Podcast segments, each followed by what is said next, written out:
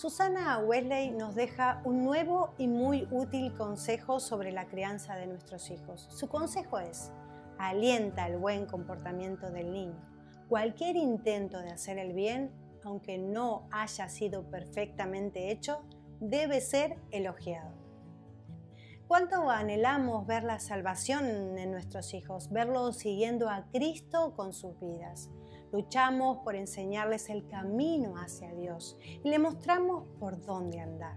Pero lamentablemente muchas veces cuando ellos se comportan bien, agradando a Dios, no percibimos a Dios obrando en ellos, no los alentamos, sino más bien nos parece que están haciendo lo que tenían que hacer. Y no es necesario elogiar algo que simplemente pensamos que es su obligación. Esto es un grave error. Necesitamos reconocer buenas actitudes y mostrarles que ese es el camino que deben transitar, apoyándonos con aliento y reconocimiento. Para poder entender un poco a qué se refería Susana Wesley en esta regla, vamos a estudiar Primera de Tesalonicenses, capítulo 1, desde el versículo 1 al 10. Pablo usa parte de esta carta para alentar a la iglesia. Este medio le permitía hacer llegar a los tesalonicenses de parte suya el ánimo que necesitaban para continuar. Muchas veces cometemos el error de pensar que si premiamos a nuestros hijos sus buenas acciones, les haremos un mal. Como acabo de mencionar, creemos, es su obligación y no necesita reconocimiento. A veces creemos que estamos ayudando a que nuestros hijos sean humildes, pero lo que estamos haciendo es desalentarlos, como vemos en Colosenses 3:21. Pero Pablo, lejos de pensar esto, nos deja un buen ejemplo de cómo reconocer su buen comportamiento sin provocar ningún daño. En el primer capítulo de esta carta, en el versículo 2, Pablo comienza expresando agradecimiento a Dios por estos hermanos.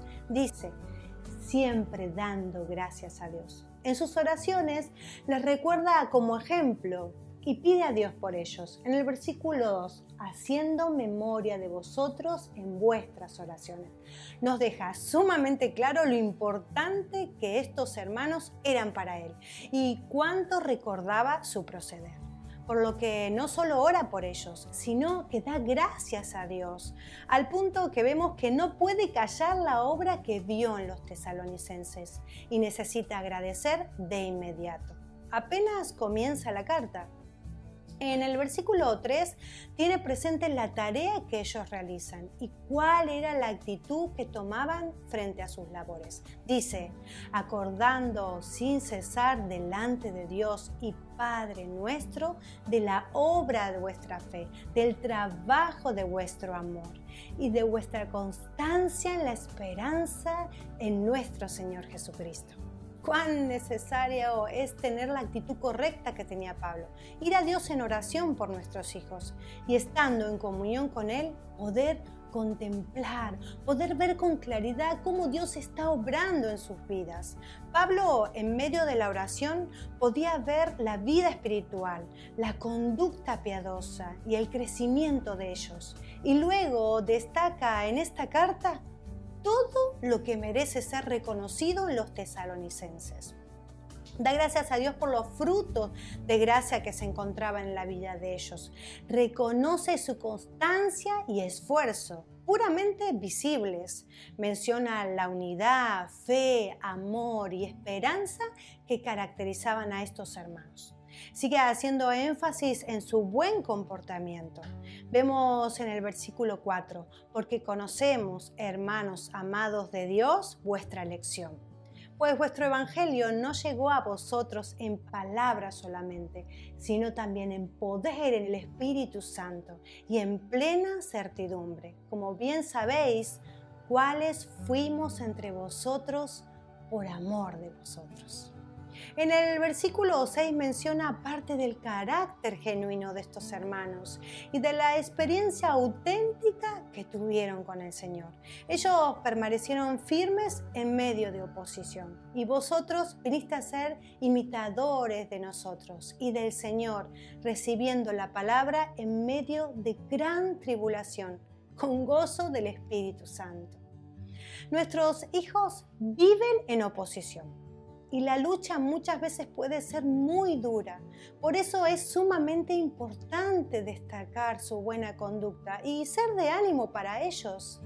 Pablo sigue elogiando su carácter y el testimonio que ellos eran para otros. En el versículo 7 relata, de tal manera que habéis sido ejemplo a todos los de Macedonia y Acaya que han creído el apóstol sigue marcando su buena conducta y lo hace detalladamente. Dice, habéis sido ejemplos a todos los de Macedonia y de Acaya. Nosotras, como madres, no queremos cometer el error de fomentar orgullo en nuestros hijos y eso es algo con lo que sin duda debemos tener cuidado. Pero estamos viendo aquí que eso no significa no reconocer la buena conducta de ellos. Como ya dijimos, ellos necesitan de ánimo. En medio de tanta corrección, lucha que tienen nuestros hijos, necesitan ser animados para el bien. Necesita que se les recuerde que Dios es digno de ser obedecido. Y eso que han hecho, Dios lo ha visto. Y no solo eso, sino que aún pueden volverse ejemplo para otros. Pablo le escribe a los tesalonicenses, y vosotros viniste a ser imitadores de nosotros. Su actitud fue de ejemplo para otros. Los versículos 8 y 9 continúan, porque partiendo de vosotros ha sido divulgada la palabra del Señor, no solo en Macedonia y Acaya, sino también en todo lugar vuestra fe en Dios se ha extendido, de modo que nosotros no tenemos necesidad de hablar nada, porque ellos mismos cuentan de nosotros la manera que os recibiste y cómo os convertiste de los ídolos a Dios para servir al Dios vivo y verdadero. ¡Wow! Es increíble leer las palabras de Pablo. ¿Cómo os convertisteis de los ídolos a Dios para servir al Dios vivo y verdadero? Lleva trabajo y mucho tiempo dedicar a nuestros hijos, pero qué alentador es ver el fruto de ese esfuerzo en ellos. Este era el gozo que sentía aquí Pablo. No podía callar la obra preciosa de salvación en los tesalonicenses. Cada avance de la obra de Dios en nuestros hijos debe ser reconocido, alentado. Podemos fomentar en ellos cuán hermoso es ser como nuestro Salvador. Y termina el capítulo 1 con estas palabras, y esperar de los cielos a su Hijo, al cual resucitó de los muertos, a Jesús, quien nos libra de la ira venidera. No solo Pablo termina este capítulo diciendo que los tesalonicenses estaban siendo ejemplo y sirviendo al Dios verdadero, sino que también estaban esperando a Jesús, hermoso ejemplo para nosotras. En estos últimos dos versículos, Pablo detalla que los tesalonicenses se convirtieron, sirvieron a otros y esperaban a su Salvador. Vaya pasaje que nos confirma lo mismo que Susana Wesley hacía con sus hijos. Al caminar por estos 10 versículos nos encontramos con una hermosa enseñanza, cambiar malos hábitos en la relación con nuestros hijos y entender que lejos de ser malo alentar su buen comportamiento, se trata de algo muy necesario. Hemos visto cómo se ha conducido Pablo con estos hermanos. Él se tomó el tiempo de escribir y elogiar cada acto piadoso de ellos. El equilibrio sencillo lo vimos en el versículo 3, dando siempre gracias a Dios por vosotros. Si nuestros hijos pueden hacer algo, es porque Dios le dio la capacidad y ellos necesitan entenderlo. Todo se lo deben a Dios, por lo cual deben aprender a usar esos recursos para glorificarle. Primera de Corintios 4:7 pregunta, ¿quién te distingue o qué tienes que no hayas recibido? La humildad no pasa por negar que eso está bien. La humildad es reconocer que Dios dio esa capacidad de dar acción de gracias a Dios. puedes reconocer una tarea bien hecha, un acto de obediencia, una buena nota en el colegio. Y luego de reconocerlo con palabras, puedes decirle, oramos y le damos las gracias a Dios juntos por cómo te ha ayudado en todo esto. Pablo les hace ver que están progresando, que su esfuerzo y sufrimiento vale la pena, que es bueno lo que están haciendo pero no se queda ahí, porque si no sería llevarlos a confiar en sí mismos, lo cual no solo es malo, sino es algo falso. Luego los lleva a la sensatez. El mérito de todo eso es de Dios. Demos gracias a Dios. Todo lo que están haciendo produce acción de gracias a Dios. A fin de cuentas, de eso se trata todo.